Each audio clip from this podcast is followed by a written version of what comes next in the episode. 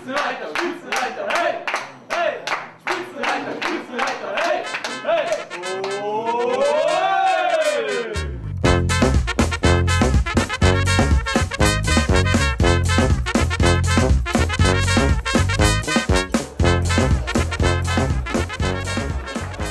Wir sind hier im äh, Stadion an der, nicht, also nicht im Stadion, sondern im Stadion an der Schleißheimer Straße. Das ist eine ähm, Fußballkneipe, wie sie München noch nicht gesehen hat. Ähm, und äh, die Stimmung ist gut. Ich habe ja getippt, dass äh, sowohl äh, Bayern als auch äh, Hoffenheim verlieren. Ja, dann liegst du wahrscheinlich falsch. Die Bayern haben zu viele Lebkuchen gegessen und jetzt sind sie halt nicht mehr so lustig, fröhlich drauf auf dem Platz, sondern eher gemütlich. Wir haben jetzt erstmal ein bisschen ausgelaufen, ganz gemütlich. Das Spiel gegen Lyon war ein bisschen anstrengend, aber jetzt, jetzt geht die Post ab. Hoffenheim wird morgen Schalke klar mit 3 zu 0 schlagen. Apropos Hoffenheim, äh, jetzt habe ich schon gehofft gehabt, dass die endlich ein vernünftiger Gegner für den FC Bayern in der Bundesliga sind, aber jetzt haben die sich äh, durch den Zukauf von äh, Timo die Fliege geschwächt selbst. Äh, die anderen Mannschaften, muss man jetzt mal rückblickend, so saisonrückblickend sagen, äh, leider, leider nichts Gescheites dabei. Gell? Schweini äh, zeigt eher eine Leistung, die äh, nach Sosa ruft, oder wie? Ja, wir haben ja schon gesagt, er hat ein bisschen viel Energie verloren, weil er zu lange gepokert hat, zu lange verhandelt hat mit den Bayern. Jetzt hat er wahrscheinlich ein gescheites Gehalt bekommen und jetzt, jetzt hat er wieder keine Lust zu spielen. Ist halt so wie immer, gell? Bist du da sicher, dass der Vertrag schon unterschrieben ist? Ja, ich denke mal schon, ja. Also, ich kann mir nicht vorstellen, welche andere Mannschaft den haben will. Ich war total berührt, ganz ehrlich, weil äh, als die Daniela van Beuten zusammen mit Marion Gomez auf dem Platz stand, die waren beide so schön frisiert. Das hat mir richtig gut getan, seelisch optisch. Ja? Gomez finde ich, genau, für den Preis vor allem und den Olic Mai, für die Bank ist der noch ganz gut. Aber wie gesagt, besser als Paul. Für die Bank haben wir ja schon den Donovan eingekauft. Ah ja, das ist ja eher für die Tribüne. Der, der in München Sonnenbrand vom Kunstlicht bekommt, ist Willi Entelippens. Herzlich willkommen in München. Hallihallo. Achso, ja, ich muss das Mikro, ich bin das noch nicht gewohnt. Ja, ja. Äh, muss ich nicht rumreichen, ähm, du bist selbst verkabelt. Ja. Ähm, und Dietmar Schott ist auch dabei und den kennen wir aus dem Radio. Euch führt eine, äh, ein Buch äh, nach München und zwar äh, äh, eine, ich- das ist eine Sammlung an Erinnerungen an äh, die, Biografie. Guten, an die guten Zeiten des äh, deutschen Fußballs. Ja. Ist halt meine Biografie. Ja, das sind also 17 Jahre Vollprofitum. Vollprofis waren wir von Anfang an. Und es gibt viele Anekdoten zu erzählen, es gibt viele Geschichten, die die Leute interessieren. Und da ja unsere Generation noch lebt, nicht alle tot sind, äh, ist das zum richtigen Zeitpunkt jetzt erschienen. Gerade noch rechtzeitig wieder. Jawohl, gerade bevor wir die Kurve kratzen.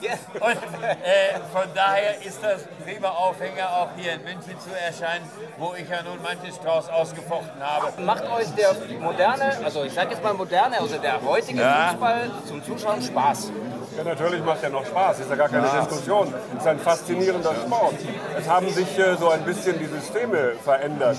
Früher hat man äh, mit einem Torwart, mit zwei Verteidigern, mit einer Läuferreihe und fünf Angreifern gespielt. Die waren durchnummeriert von 1 bis 11. 11 hat er getraut. Ja klar, nur nachher, war, nachher wurde 4-4-2 gespielt. Da wurde Ja, links dann wurde etwas geopfert, oder WM-System. Heute hat man eine Viererkette hinten, davor eine Dreierkette Ja. und spielt mit einer Spitze. Das ist der Unterschied in der Technik, die entwickelt wurde durch den Fußball.